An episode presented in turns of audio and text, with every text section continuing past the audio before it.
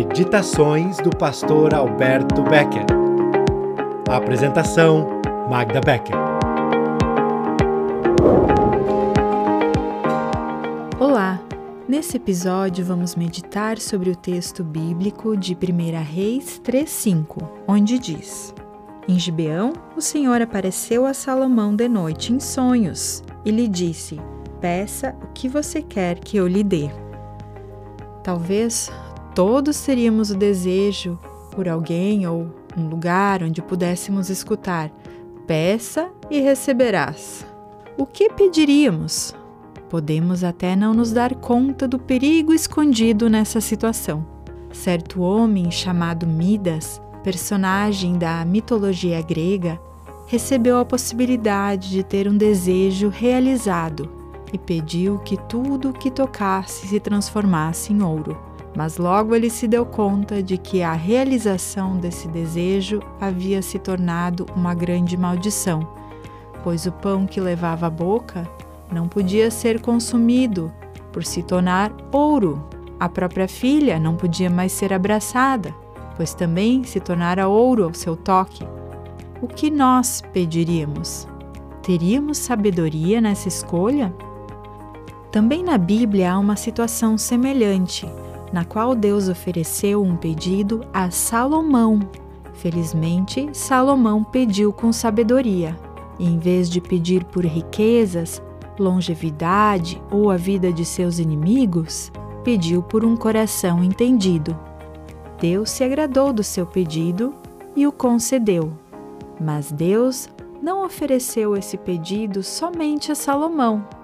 Esta possibilidade também se coloca diante de nós hoje. Em Mateus 21, 22, Jesus disse que qualquer que pede, recebe. Esse pedido é feito através da oração, que se torna uma porta. Mas cuidado! Jesus também disse que não recebemos porque pedimos mal, isso é, não pedimos de acordo com a vontade de Deus, mas sim de acordo com nossos próprios desejos egoístas, dos quais o próprio Deus nos protege, a fim de não nos tornarmos como Midas e acabarmos caindo numa cilada.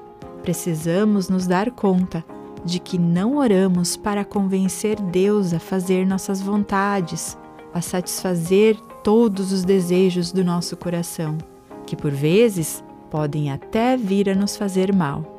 Mas nós oramos sim para vivenciar relacionamento com Ele para crescer e aprofundar a fé, o amor e a confiança nele. Deus mesmo nos anima a orar, mas orar não se resume a pedir. É um privilégio, é o respirar da nossa alma, é estar com Deus. Não só falar, mas escutar também o que Ele tem a dizer. É nos deixar transformar por Ele. Deus nos quer tornar cada vez mais semelhantes a Jesus. Quer que experimentemos a real alegria que não se baseia em bens materiais ou nas circunstâncias, mas no próprio Deus. E por isso, essa alegria não pode ser roubada ou abalada. Precisamos discernir o que realmente importa. Salomão sabia quão perigoso pode ser nosso coração. Pode conter mal, maus desígnios, ser orgulhoso e até negar a Deus.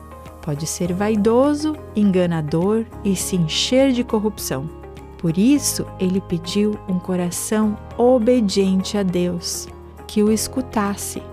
Coração é a fonte de vida, e para ter um viver saudável e forte, o coração precisa estar bem.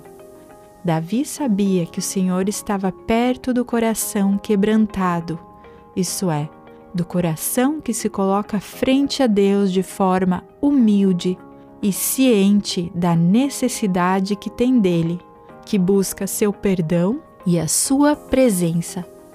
Que possamos ter sabedoria no pedir e que derramemos sempre de novo nosso coração perante Deus, que nos ama e cuida de nós que sabe do que necessitamos antes mesmo de pedirmos.